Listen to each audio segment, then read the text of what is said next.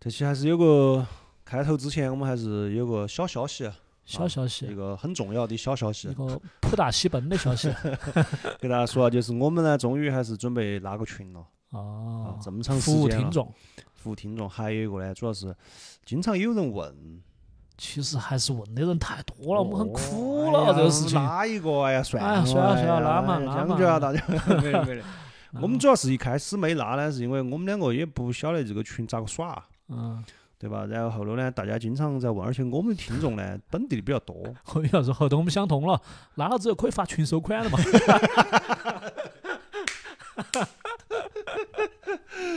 拉了以后每天大家发个红轮流发红包， 在里面搞赌啊，还可以抢红包。还可以拼多多砍一刀，嘎。 没有没有没有，还是正规呃没群。嗯主要是我想拉一个，我们没事还组织点儿活动，大家出来耍一下。是是是，呃，体育活动啊，骑下自行车啊， 这对个都可以整点阳光向上的积极对，向上。而且还确实有很多朋友，他们希望有个地方聊一聊我们这些案子啊，或者是跟有个交流的地方。对，一是大家可以给我们建议嘛，嗯要出啥子节目啊这些；嗯二一个啥子呢，就是我们有时候需要一些资料，或者对说需要征集一些稿的时候，可以在里面跟大家征集一下。对，当然对也吧不是那么功利哈，主要还是给大家一个场所交流。对，也不是那么功利，主要就是说呢，还是发点儿红包。 没，那咋个找到我们呢？呃，我们会在公告和修楼里面写起我们的那个微信号啊，嗯这个是我们的野地服务机器人儿嗯啊，嗯就叫野地一号机器人。嗯，你直接加他，他就把你拉到群里面来。如果说你一直你不晓得这儿有公告，然后你也从来不看啥子修楼子那些，那就麻烦你动下小手嘛，你问我一句。你对问我一句号操作，然后我直接是那个回复你就是了。其实撇脱点儿的方式就是你想得到啥子办法，比如说你你给用我们任何留言，用任你何给我方们式发跟我们联私系信，或者是你找到歪哥家头来，哦， 都可以我，呢就住到那个万年城二十四层，都可以，都可以。 哦，都可以，在经一些方式吧，反正来联系我们，然后我看到了，我们就给你们回复我们的那个服务机器人野地一号机器人的微信号，你加他，他就给你拉到群里面来。好的，所以欢迎大家加入我们的野地群。哦，大家一起耍嘛，啊，一起耍起来啊！ Hyandır tanadır hızır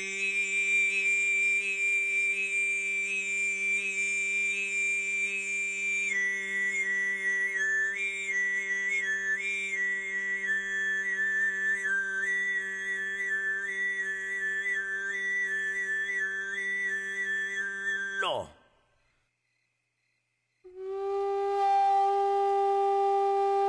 大家好，这里是野地电波，我是 Y，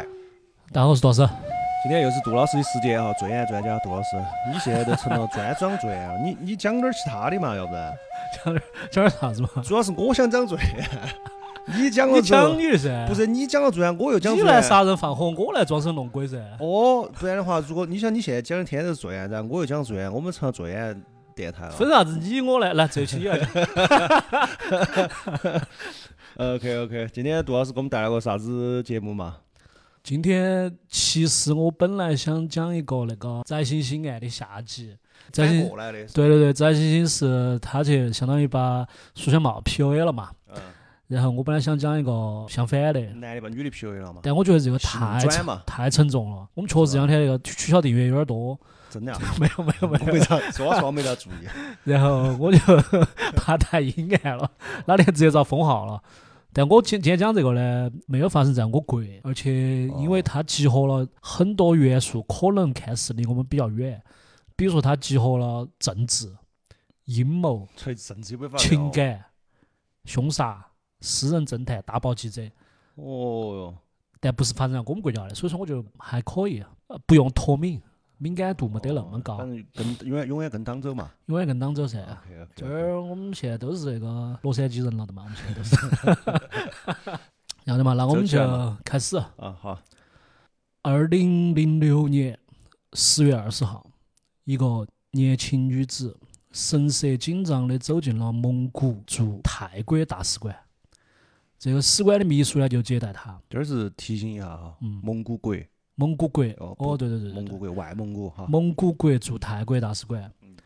使馆秘书呢就接待了她。这个年轻女子叫奥运琪，一听呢就是个名蒙古名字噻。嗯，她去大使馆报案，说他们姐、他们表姐失踪了。那个秘书就问他：“哎，你们表姐那具体是在泰国哪个城市失踪的呢？”这女娃说：“我们表姐是在马来西亚失踪的。 你这有点有点像我上期给大家讲那个 空空那个故事。”就最后腿会痛嘛，是不 是？他说他们姐是在马来西亚失踪的嗯。这秘书就有点莫名其妙，他说：“那你跑这儿找我们干啥子？嗯，你应该去直接找马来西亚噻。”对啊，这女娃娃就说的，我表姐和我一起去的马来西亚，入关之后呢，我们就分开了。我她让我在一个旅店里面等她，但是她提前跟我说，如果十九号晚上十点钟她还没回来找我，就让我第二天去马来西亚的警方报案。报案了之后呢，因为蒙古国在马来西亚是没得大使馆的，哦，所以她还要再来一趟，来泰国。得就近，马上找了一个是吧？对对对，嗯秘书就很奇怪，他说的这个事情呢，确实也不归我们管。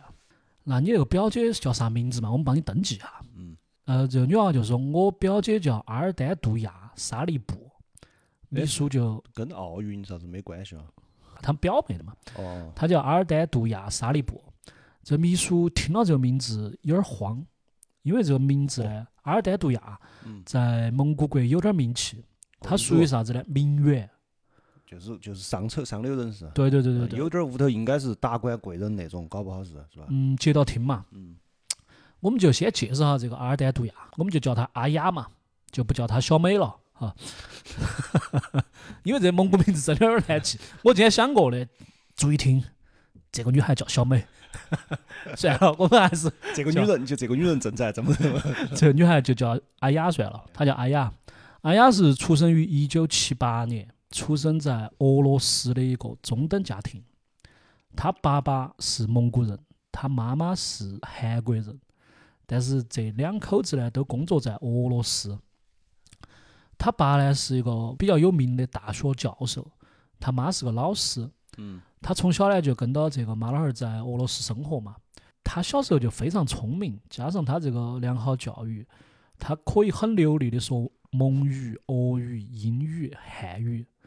然后他成年之后呢，他还去短暂的在法国念过书，所以他的法语也基本上是正常沟通的水平。苏联解体之后，十二岁的阿雅就跟到他妈老汉儿就回蒙古了。除了在这个语言上的天赋呢，她长得也很漂亮。等会儿我可以给歪哥看一下她的这个长相，这人先看 嘛。没有主要是我这上面没没有得。没有没有没有你你你讲讲，大家都觉得她长了一个明星脸哈，她长得像哪个呢？她有点像哎呀蒙古版的金喜善加章子怡。哦，你今天讲这个整个都好好好凌乱，就是全部都不挨到。你妈从一开始跑泰国去，泰国大使馆说我们去马来西亚，然后他叫什么说了一长串，我们叫他阿雅，然后他爸爸她也妈妈 是在俄罗斯在长俄罗大，斯，我以为他说，我以为你要说他们在俄罗斯，然后他爸爸是一个蒙古人，他妈妈是一个俄罗斯人，你那个他妈是韩国人， 这个长得又像蒙古的金喜善，哇，太抽象了！今天这一期我我我 CPU 要干烧了，我说真的，一会儿考脑壳啊。啊反正是个美女嘛，我觉得听众应该还好，可能你要哦 想我你个人 CPU 问题 CPU 有点有点老了，主要是，有点像，总之是个美女，对金喜善加章子怡哈。嗯蒙古的女娃娃一般的五官还是比较有特色的，嗯像她这种美女还是比较少见，所以说很受关注。十八岁的时候，嗯阿尔丹杜亚就结婚了。她的丈夫当时是在蒙古最有名气的蒙古歌手，叫麦代。麦代呢，他是蒙古著名乐队黑玫瑰的主唱，哦当时是他们蒙古相当于最有名气的乐队，嗯也是无数蒙古少女的偶像。以他当时的那个受欢迎程度，相当于是想找哪个就找哪个，单单就找这个阿雅，彻底迷住不能自拔，肯定嘛，长那么漂亮，迅速结婚，还生了个娃娃。但是这段婚姻只持续了一年，就离婚了。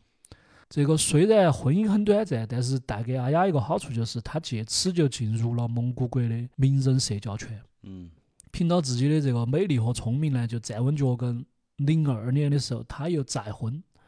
这次又嫁了一个官二代加富二代，叫昆尼库富，不重要。两个人婚后也生了个娃娃，又生了一个，相当于两个娃嗯娃。两个娃娃，这段婚姻两年，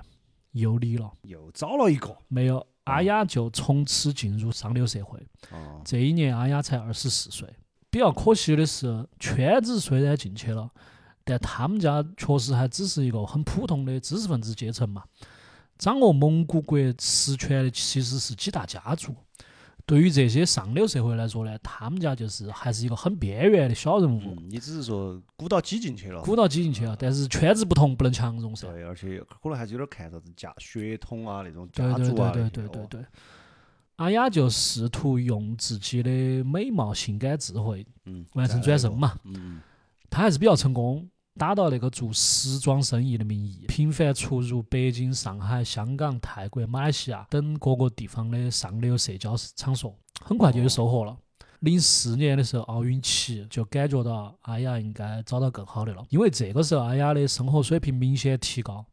而且她基本上遇到随便啥子事情，马上就有一个人很快就给她搞定。从容，对，但是有一点需要说明哈，阿雅的这个妈老汉儿对于她这个女儿的生活还是不是很满意。他们觉得女儿呢虽然离婚了两盘，但是还是应该找一个正经点儿的男的，有个归宿嘛，哎有个那种归感宿觉。对哦，的，所以两口子呢从来不接受女儿的钱。尤嗯其是他们妈妈，大把年龄了，还在高中教书，每个月九万蒙古币，相当于人民币好多呢，五百七。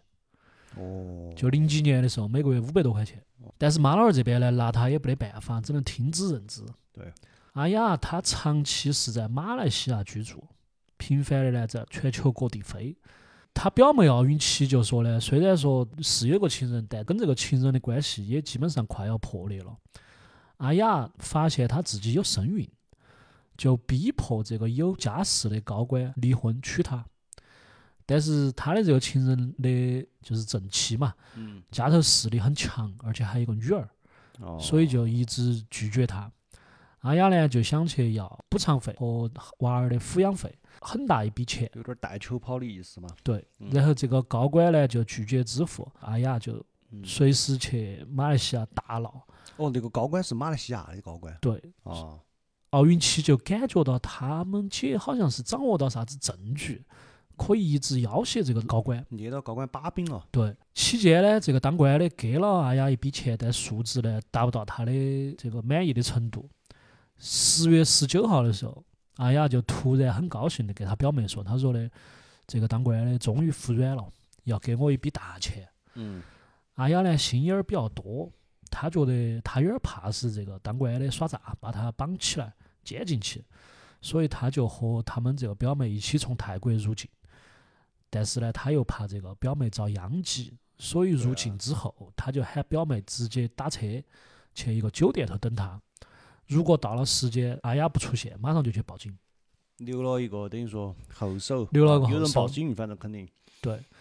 所以说，这个就是我们刚刚讲的，到了那个时候，确实阿雅没出现，就去报警去了，就直接去报警了。嗯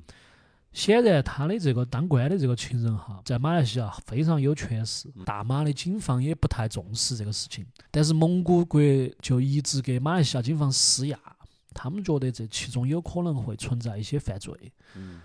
马来西亚这个时候就开始有点儿假眉假眼的就开始调查，但是他们调查一开始呢，就发现一些很奇怪的现象。他们发现十月十九号在出入境登记的地方，就是马来西亚海关根本没得阿雅入境的记录，但是哦他们表妹呢又很笃定的清楚的拿出来她那个入关，她自己入关的时候有个时间错噻，啊，一起的嘛，他们表妹是拿出来的，嗯，他们又去查电脑上的记录，也没得，哦，那边高官动用关系给他删了。嚯、我是不是给你抖出来了？ 剪了，剪了，真 是就是啊，生气的呢。就是啊，就老规矩，他们一查电脑，哦关电系能通天哦，这个通天了的嗯，电脑上的记录也没得了，找的啥子借口呢？电脑故障。刑警又去调当时当天入关的这个录像，发现这些录像也洗掉了，我操，就种种迹象就发现根本就很难找到，而且他们都怀疑说有没有可能是这个表妹在造谣，她根本那个阿雅确实没有来过马来西亚，这个有点像那种美国那种间谍电影里面，就是肯定啊�噻那种桥段哦了。跟你说今天这个在那儿少了个人，非常精彩啊！今天这个躺到我们就要破案的。 牛逼牛 然后逼！这些刑警呢，就还是比较上心了，他们就以调查经济案件为借口，去调阿雅有可能经过的几个街道的监控，因为马来西亚其实盗窃案比较多，很多店铺的门口都装了那个摄像头儿的。马版天王，对他们果然就在几卷那个录像带里面清楚的看到艾雅掂起她的名牌包包在大街上缓慢的步行。这几个刑警呢，肯定就懂了咋回事了噻。一般来说，省长、市长一级的肯定没得权利去洗海关的记录，肯定噻，只有最高层的政府官员才有这种能力。至少是国籍嘎。这几个小警察就感觉有点儿得罪不起了。他们私下讨论说，有可能这个阿雅是被情人绑起来了，甚至已经杀了。但是他们又惹不起，这几个警察自己就辞职了，不干了。哦，那还是很有正义感嘛。对啊就是他们老子呢，就其实他们这个选择还是相对比较聪明的，哦，对，也逃，也就是对逃就离不沾这这个个事事情情哦了不沾这个事情了，不然这个事情了。对对对对，但是蒙古这边反复还是在给马来西亚政府施压，因为他们觉得这个东西活不见人，死不见尸，一直拖一直拖没办法。在这个时候，阿雅的表妹奥运琪经过长期的思想斗争，决定把一个包装好了的包裹通过一个去马来西亚运货的泰国司机交给一个马来西亚非常著名的政客。哦，也就是他其实是晓得是哪个的，嗯，对吧？嗯，这个是咋回事呢？其实就是阿雅之前还留了最后一个后手，就是他把一个包裹给了这个奥运奇，他说的，如果我真的长时间还是找不到我人，嗯，你就把这个东西给一个当官的，某某某，叫这个某某某某，他是他情人的政敌。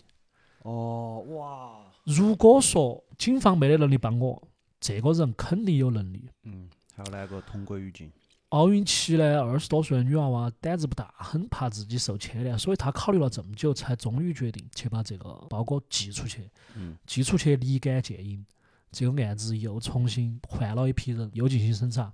投入了非常大的精力。他们就开始梳理当天的报案，就发现当天有一个出租车司机，他报了一宗一个女生被劫持的案件，同样也比较奇怪，这个报案的详细记录又不见了。但是还好呢，就是这个司机的名字和电话都还在。这些警察就打给这个司机，就喊他过来一趟，让他回忆一下当时的情况。司机他就很恐惧的语气，他就说：“哎呀，这个事情过了这么久了，我确实也有点记不到了，嗯，也帮不到你们。可能是叫威胁了，是吧”？对，这些警察觉得没有办法，你确实他也只是一个普通市民，又对没得啊犯罪，你不可能把别个拘起，对，就只能算了。嗯，过了一两个礼拜，这个司机突然他主动找到警察，他说：“我想起来了。”他又跑到警察局去。他到警察局的时候，已经换了一辆崭新的车了。警察就晓得，基本上就懂起了噻，肯定是有人给他拿了一笔钱，让他出来说这个真相。对，这个司机说的，当天晚上他在街上确实拉了一个长得很漂亮的长发的女娃娃，跟他说了几句马来语，但这个女的明显听不懂，就肯定是个老外。然后他把这个女娃娃拉到一个非常偏远的郊区的别墅门口，这个地方连路灯都没得。女娃娃付了钱之后，这司机就走了。当时那个没得路灯嘛，光线很暗。到了有灯的地方，他发现这个女娃娃少给了两张钱，他又掉头回去找她，掉头回去，刚刚要靠近那个别墅门口，师傅就发现一个很恐怖的场面，嗯，就是有两个男的正在拉扯这个女的，哦把她强行塞入了一辆车子里面。这个女娃娃非常害怕，就在用一种他们都听不懂的语言嗯，在大声呼叫嗯，肯定就是蒙古语嘛。本能反应嘛，喊啊对母语了，对，就司机也吓到了哎，他就怕是啥子绑架啊、强奸之类的案件。这个好有那种电影画面感哦对，对对，他就不敢停车，反而是加速开过去了。跑了，开了十多公里，他就冲到一家警局报案。由于这个职业敏感性，他还是记下了那个车子的车牌号和车子是哪一种车型颜色，车型。嗯，根据他的回忆，是一个非常大的市区吉普车。一般的马来西亚人是不会买这种车的，因为又费油又不实用。嗯，这种车一般都是军车或者警用车辆。就像那种美国的大凯迪拉克一样那种，对对，对对对。特工开那种，根据这个司机回忆起来的牌照呢，这个车确实是个本地车。呃，他又描述说，绑架这个女娃娃的那两个男的都是身材高大的壮汉，长相呢是马来西亚人长相。司机说他之前报了案之后呢，有一个人就一直匿名电话跟他联系，让他管好自己的嘴巴，不要在那儿打胡乱说。就威胁他嘛。谨防惹祸上身。司机就很害怕，他怕是这种黑社会或者是警黑勾结，之后就没有提起过这个事情。所以说，根据这个司机的介绍呢，看来阿雅应该是在十九号晚上确实被人绑了，但具体是哪个绑的呢，又不太清楚。十天之后，这个案件峰回路转，他们突然接到密报，说阿雅的尸体应该是在距她失踪的地方几十公里之外的沙亚南苏邦一个大坝的附近。这些警察接到报案的同时呢，很多当地的民间报纸也同样接到了这个密报，都赶过去。于是舆论呢就沸沸扬扬，警察就马上赶过去，在大坝附近的一片森林里面搜，搜了八个小时，终于搜出来一点点异常的情况。哦，等于说刚刚接到那个只是一个线索，并嗯不是说找到尸体了，没有，而是有人给他们有人给他们透个信就投说投了个报，就直接给你们说那个尸体在哪儿。对，哦，就给他们点了一下，懂了。就感觉你们这个已经有点酷酷到那儿了，嗯，就点一下你们。嗯他们就在那儿找了八个小时，因为其中有一个工兵退役的一个警察，嗯他发现有一个土坑不是很寻常，有点像是炸出来的，不是那种传统土坑。那个土坑半径大概有两米，中间有一些树根，周围的泥土呢是那种黑色的污迹，嗯，有一些隐约的臭味。燃烧之后那种感觉。过了这么久呢，因为马来西亚又有漫长的雨季，嗯所以这个坑基本上被填平了。他们就在那个坑就开始刨，刨了十分钟，挖出来一个残缺不全的人类的脊椎骨，在周围继续挖，又挖到一些碎骨和纤维化的人体组织，还有一些碎肉，已经到炸了十几十米远。我操，等于说不是炸了个坑把人埋进去，是他妈直接把那个人弄儿炸死的，相当于。才炸出来这个坑，我操，对，炸绝！我看的这些资料，一般标题都写的是蒙古女郎诈尸案，我以为是 那种起来了，起 来了爬起来结了，果是炸炸成真尸正体，的炸。就把结果是把尸体炸了。哇，这个是我们讲了这么多起案件里面，还第一次出现这种杀人方 式哦。哦对，真的有点野，哇这些马来西亚人太真野的有了点野。太野了，太野了。通天的人是不一样啊。，对，嗯，法医和爆炸专家一起研究之后，得出一个结论。应该是一个女性在被脱光衣服之后绑在一棵树上，歹徒分别在女性的头、胸、腹部和大腿埋了四块 TNT，引爆之后就炸成碎片。我操，分析这个头骨和肋骨的碎片之后，发现，在爆炸之前，他分别头和胸还中过一枪，就相当于是炸的时候他已经死了。就虐待，就纯粹泄愤那种感觉。其实不是泄愤，是为了掩呃也是一掩盖种这掩个盖尸体掩盖这个尸体的证据嘛。马来西亚它百分之五十五点三的国土面积都是被森林包围的。这些歹徒的想法其实是说，尸体被炸了之后，就很快会被泥土掩埋，即便是有大块大块的骨头或者是肉，森林里面又有很多的动物或者鸟，就会把它们直接吃了。过了若干年之后呢，就很少会有人发现这个骨头是哪个的，即使发现了。他们也很难确认这个死者是哪个。肯定啊，这个他们当如时果就是这么想不的，是一个告密者，根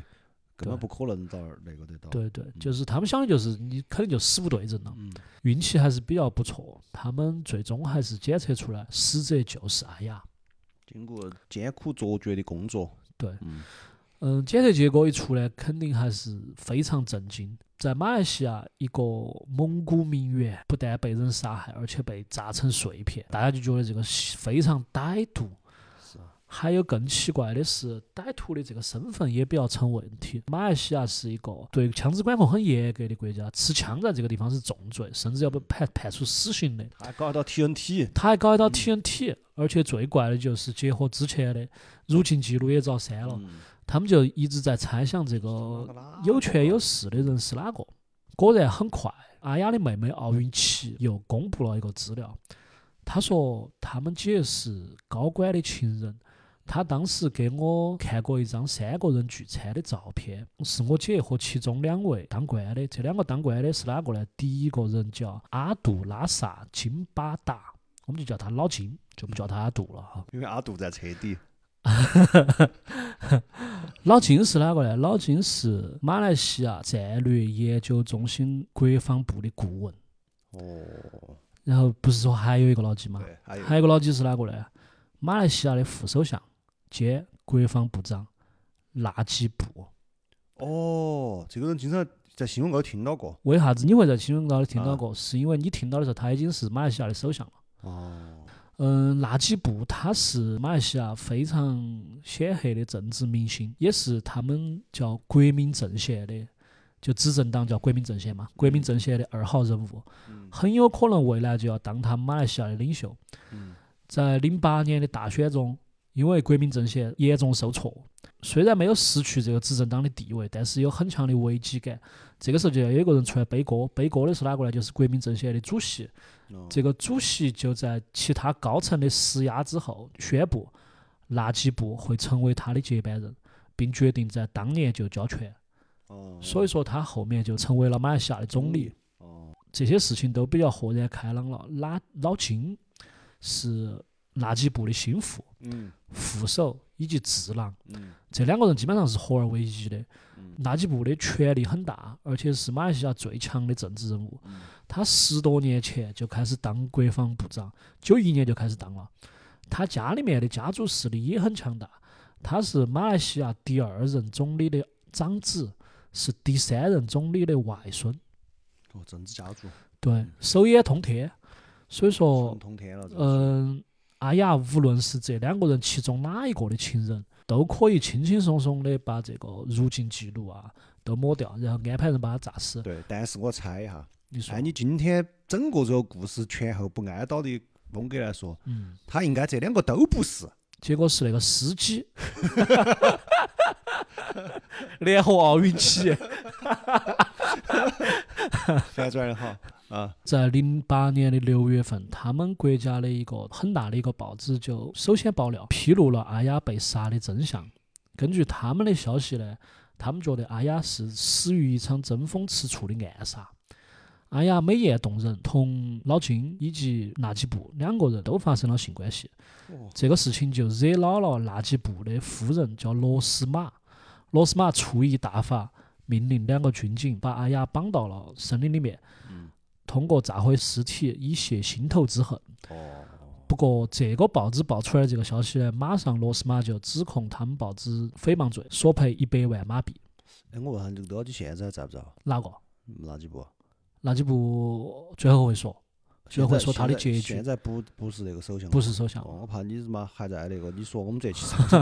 不是等是马来西亚外交 部，你那个成都那个野地电波，处理一下，处理一下。吓死人！我跟你说，确实，歪哥这个担心是正常的哈，因为 对嗯报道这一篇，刚刚我们说的这个大报的编辑很快就失 踪了。七月份我我，辞职了，我我我今天不属于野地电波，走了。对，嗯，零八年的七月二十二号，受受害者家属委托的代表律师就向高等法院提出了动议通知书，传唤了四位新的证人，其中包括纳吉布。第二天，这个请愿书就直接被法院驳回。法院还是和了几个月的稀泥。零八年的十月份，宣布老金谋杀阿雅的罪名不成立。法院的这个判决当时受到了广泛的批评。首先是蒙古国，他们觉得自己的公民被杀了，非常不满。第二个点是一些西方媒体也开始关注这个案子，对其中而且搞不好就有政治斗争嘛。对，其中最主要的是法国的《自由报》的一个记者叫阿罗德，他多次往返于马来西亚和蒙古调查这个案件。在零九年的三月五号，法国的《自由报》用整整两个大版刊登了阿罗德的他推理出来的真相。嗯，零四年，阿雅在香港的一个高级舞会上认识了老金。老金当时四十四岁，是纳吉布的左右手，在国防部地位显赫。同时，他是一个学者型的智囊人物，比较善于分析这些国际军事动向，而且他做事沉稳，人缘也不错。除了开了一辆法拉利之外，和其他的普通学者没得啥子区别。阿雅呢，还是有一套，很快就把老金征服了。两个人如胶似漆，一年多，哎呀，希望同老金结婚。老金呢也嫌弃家里面的那个正妻，嗯对阿雅很痴迷，表面上还是同意了阿雅的结婚请求。嗯他们两个一起呢，就去过很多地方，比如中国啊、比利时啊、法国、南非这些地方，公开居住到一堆。老金还帮阿雅在蒙古买了一套房子，但是老金肯定也觉得阿雅需要监视到，他就派了一个私人侦探。结果阿雅两三下就把私人侦探也搞定 了，非常不简单。这太厉害了吧？这对阿雅哎作为一个结婚结过两次婚哇的哦这人个，这个他也觉得老金这种在外头偷吃的男的肯定不靠谱，他就也没有想过在老金这一棵树上吊死。捞一笔，所以另外一个说法就是，通过老金，他又认识了垃圾布，两个人发生了性关系，成了露水情人。阿雅呢，就成了他们两个的双料情人，得到了巨大信任。妈哟，老子听过双面间谍，对，零五年的三月份，阿雅陪老金去巴黎出差，他们两个是作为国防部长纳吉布的代表，去和法国商量买两艘潜艇。老金这一趟的主要目的是去拿回扣。这个买两艘潜艇大概需要十亿三千万欧元，老金就让对方至少给两亿欧元交给纳吉布。这一趟出行呢，是一趟非常隐秘的出行。老金连翻译都没带，阿雅不是懂法语噻，嗯就兼职翻译了。哦阿雅呢，就整个参与了索要回扣的过程，最终法方愿意给一点一四亿欧元的回扣。嗯，阿雅肯定不简单，她在其中就留下了一些证据。就在这个时候，哦，好景不长，零六年这两个人就闹翻了。阿雅哎就多次去逼老金离婚，而且发现这个时候自己已经有身孕了，怀起了。老金肯定是拒绝离婚的，他是一个穆斯林，结婚二十多年，他女儿都已经十九岁了，而且他的妻子那边家族势力也非常强大。这个属于我觉得属于这女的有点天真了。对，这些人哪么可能都到这种程度我了。都走到这儿了，这个人精中的人精了，啊对而且两边那么多势力盘根错节，对，交给你一个不晓得无根，就是像浮萍一样，不晓得哪儿来的一个女人，怎么哦有个娃娃，而且你还是就把从蒙古来的，哦，你就我把说白我，了，我把你咋子哦？你你就把我逼落，你都把我逼得还要哦，说说那个点妻离子散的可能么嘛？而且你晓得这么多事情在后头，对，对属实有点儿。这个他这个时候，但凡喊那个区区大大女人给他上节 课，应该都不得死。就说了半天还是翟欣欣的下课集。上少 了还是还是还是还是下级，还是在进行下集主。要课上少了，该该该教点课还是教点课。在阿雅的反复逼迫下，老金一度换了手机，换了电子邮箱，躲到屋头不出门，还开始玩失踪。但是阿雅呢，铁了心的准备闹个鱼死网破，就跟他说的：“你要么就同意结婚，要么给我五十万美元的翻译费，不然我就把你的这些证据全部交给反对党。我交了之后，不光是你，那几部一起完蛋。”老金就大惊失色，就同那几部商量嘛，两个人呢就准备去收买阿雅。呃，由老金出面给了一笔钱，阿雅完全没得收敛，而是继续要更多的钱财。这个时候，那几步就觉得阿雅这个人确实贪得无厌，干脆让他消失。干脆把它做掉。阿雅的肚子越来越大，她天天隔三差五就跑到老金的大门外闹。老金也没办法了，派了他的亲信，就找了两个特警负责处理这个事情。特警一个叫阿兹拉，一个叫西鲁，他们都是马来西亚的飞虎队的成员，负责保卫纳吉布。这两个人他们接到的命令是，这个蒙古女人是一个国际间谍，来破坏马来西亚的国家安全，必须把她处决了。而且根据国际法，处决间谍是没得罪的。他们两个人无需有任何担忧，甚至是帮国家立功，还可以升职。而且只要两个人把这个女人处理之后，两个人每人可以分三万美元的奖金。这两个人无法拒绝，同意去杀死这个女间谍。于是就在十月十九号的晚上，两个人埋伏在那个别墅附近，看到阿雅来了，从出租车上下来就拖入车里，两个人把他背到了森林深处，掏出手枪准备下手。这个时候，阿雅在地上大声哭泣，说自己才二十八岁，不愿意这个样子死了。我愿意交出所有的证据，再也不回马来西亚了。她还说自己已经怀孕了，求他们给她一次最后一次机会。这两个人还是非常犹豫的，但是当时上级的命令就是死命令，只能由阿兹哈动手朝阿雅的头部开了一枪，随后把 TNT 绑在她的身上，炸毁尸体之后扬长而去。操，好惨哦！这就不就是死无全尸吗？真正意义上的死无全尸。法国记者阿罗德调查出来这些资料是有证据可以证实的，因为法国方面已经承认了曾经给佩里美卡公司1.14亿欧元作为潜艇的协调和支援费用，而这个佩里美卡公司就是老金和他妻子的公司，相当于这个回扣直接就打到他们自己账上了。对，自己的公司高头。这个法国的记者阿罗德几年之后在泰国乘坐火车时突然离奇的坠车身亡。继续灭口灭手嘛，反正。对，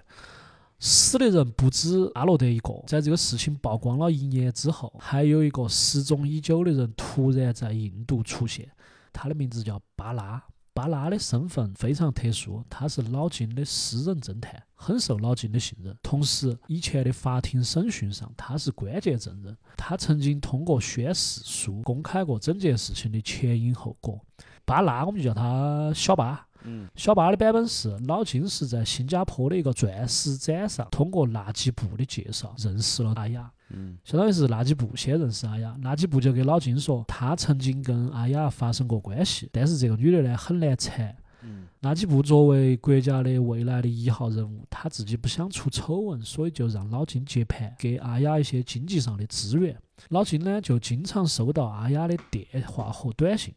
等这个事情你来处理。对，嗯就在那一天，阿雅再次来到老金的住处要钱，因为老金当时不在，老金就让这个小巴拖住哎阿雅。在交谈的过程中，阿雅就给小巴说，之前老金是承诺给他一笔五十万的佣金，而且老金还在蒙古给他买过房子，但是这个房子呢，遭他兄弟拿出去抵押了，他现在需要这笔钱，就是五十万美元去把那个房子赎回来。同时他妈妈又生病了，他需要这个钱作为医药费。阿雅就给小巴说：“如果我实在见不到老金，能不能让我见一下垃圾部？”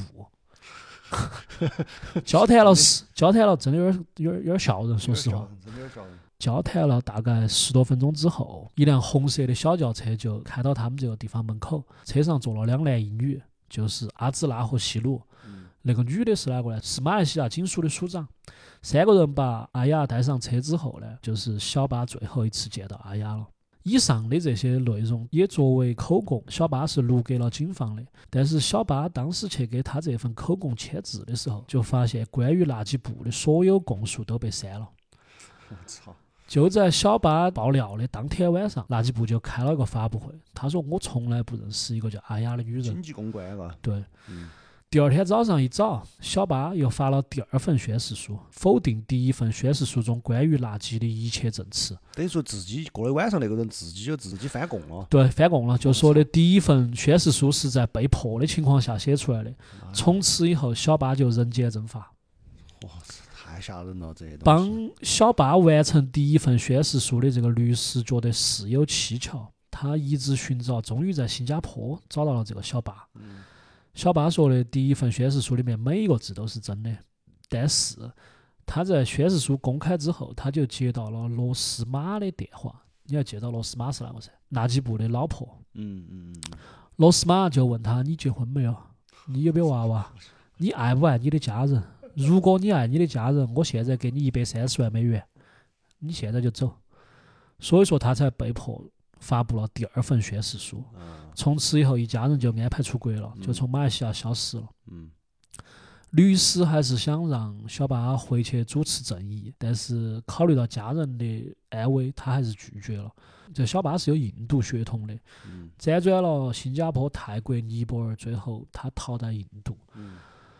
那几部的神通广大的政敌呢，也找到过他，小巴还是不敢回马来西亚，肯定噻，这个简直如履薄冰啊！怕我遭听到暗算。是什么？听到就是这么多方势力，对，他一就个是人夹到中间，好危险哦！他还是个私人警侦探，私人侦探说实话没得啥用的。嗯一三年，小巴就觉得这个事情反正已经全世界都晓得了，嗯哪几部呢？肯定也不敢动他。他在印度躲了五年之后，他回到马来西亚的老家，一落地在机场他就发表声明，说他第一份宣誓书中每一个字都是真的。嗯只过了二十天，小巴突然在吃饭的时候感到不适，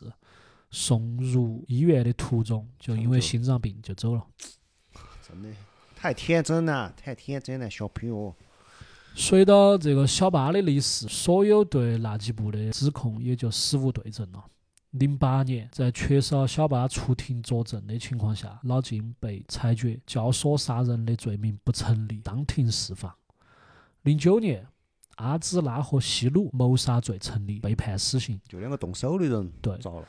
阿兹拉和西鲁呢，针对自己的死刑都提出上诉。一三年的六月二十四号，上诉庭开庭审理，判决两人无罪。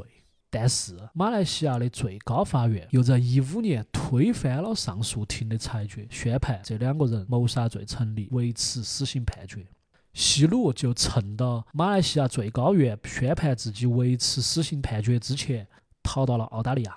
由于逾期逗留，他就关在了悉尼的扣留中心，而阿兹拉囚禁在马来西亚的监狱里面等待处决。二零一八年，马来西亚大选变天了，纳吉布下台。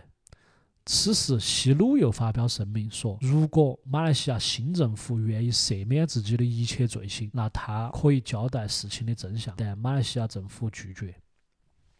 一九年的十二月，阿兹拉突然发表指控，下令杀害阿雅的幕后黑手就是纳吉布，并且向联邦法院提交了案件的复核申请。案件在二零二零年四月二十号聆审，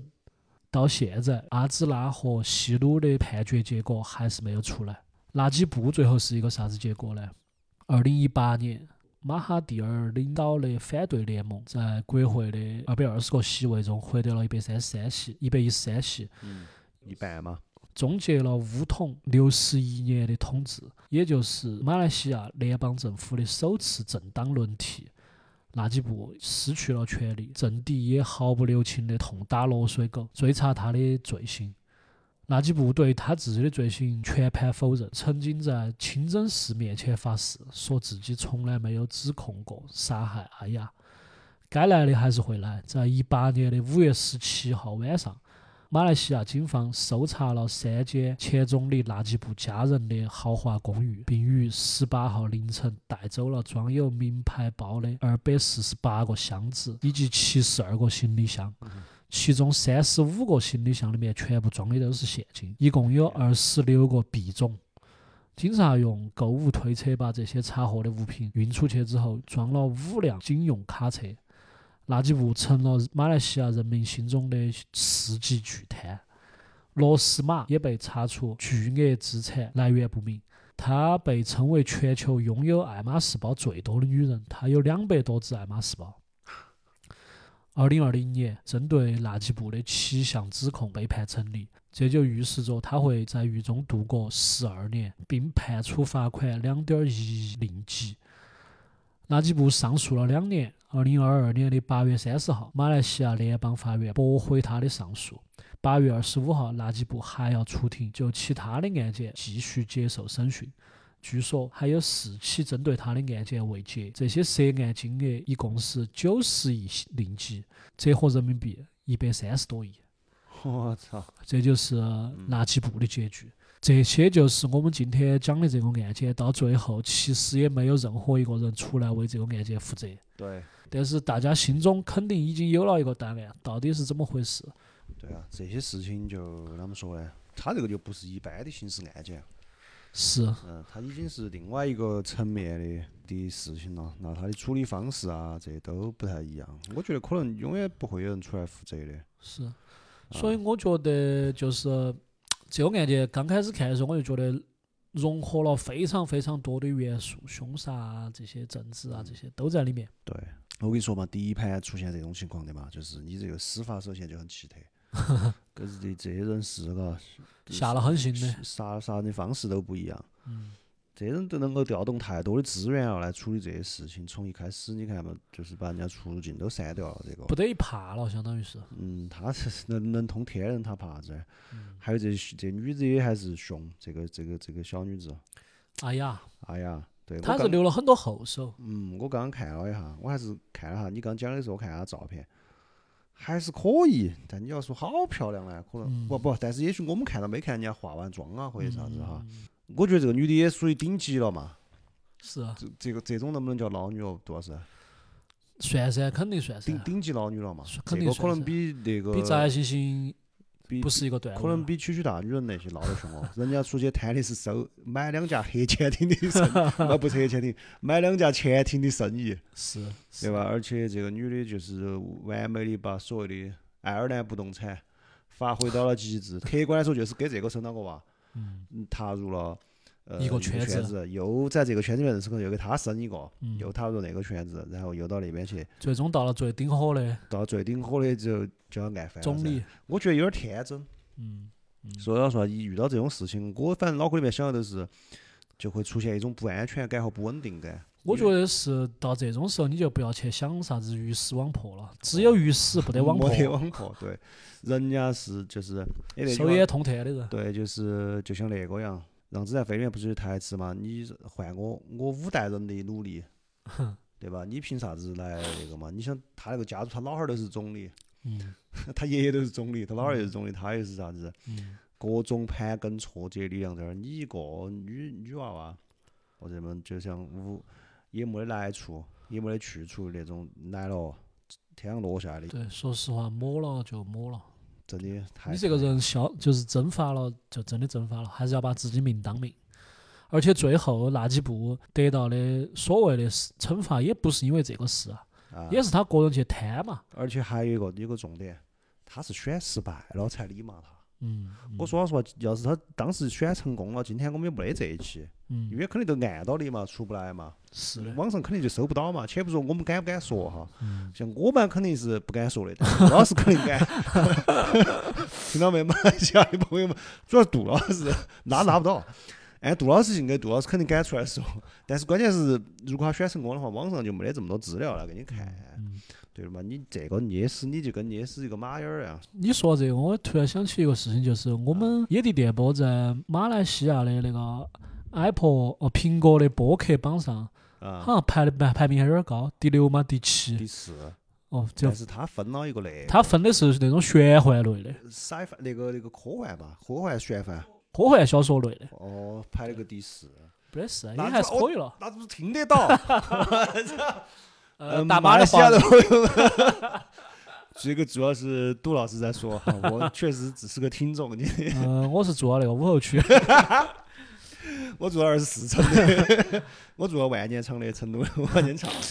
要得嘛，就是那要得个嘛。就是反正也希望你们新 年快乐，提前把你们好吧，希望你们早日，我们还是简单点儿祝福一下嘛，希望这个事情还是如果可能的话，还是有个结果还嘛，是有个因为结我在果那嘛个 YouTube 上看到这个阿雅他们爸到现在呢，都还一直在为他们女儿这个事情奔波，还是希望能得到一个最后的一个结果。肯定啊但是显然这个事情太难了，太难了。那今天就这样子哈，今天杜老师给我们带来一个很精彩也很残酷的、很波谲云诡是吧？是的，的一个故事。嗯，呃，我们后面后来就继续讲一些，我觉得还是人间的故事吧你。也可以讲点儿案件，我也来找点儿玄幻嘛，我我也找点儿装神弄鬼我，我下期想讲电影，最近电影有趣，可以最可近以电可以，影不错，要得，聊一聊电影这些。对吧？不要说老点是轻不要松的说老是点杀人轻放松火、装神弄 鬼嘛，对吧？好嘞好好吧嘞那今天就这样子，这里是野地电波，马来西亚的朋友们，呃，这里是野地电波的杜老师，我是杜老师未必你说过这个就找不到了是 吧？大家好，我是杜老师， ，OK，我是 Y，呃，我们下期再见，拜拜。拜拜。 هرل خلاص نرقدرن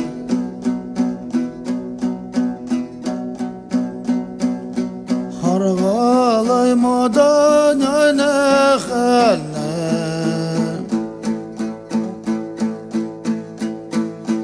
هرغالي مدن انا خلنا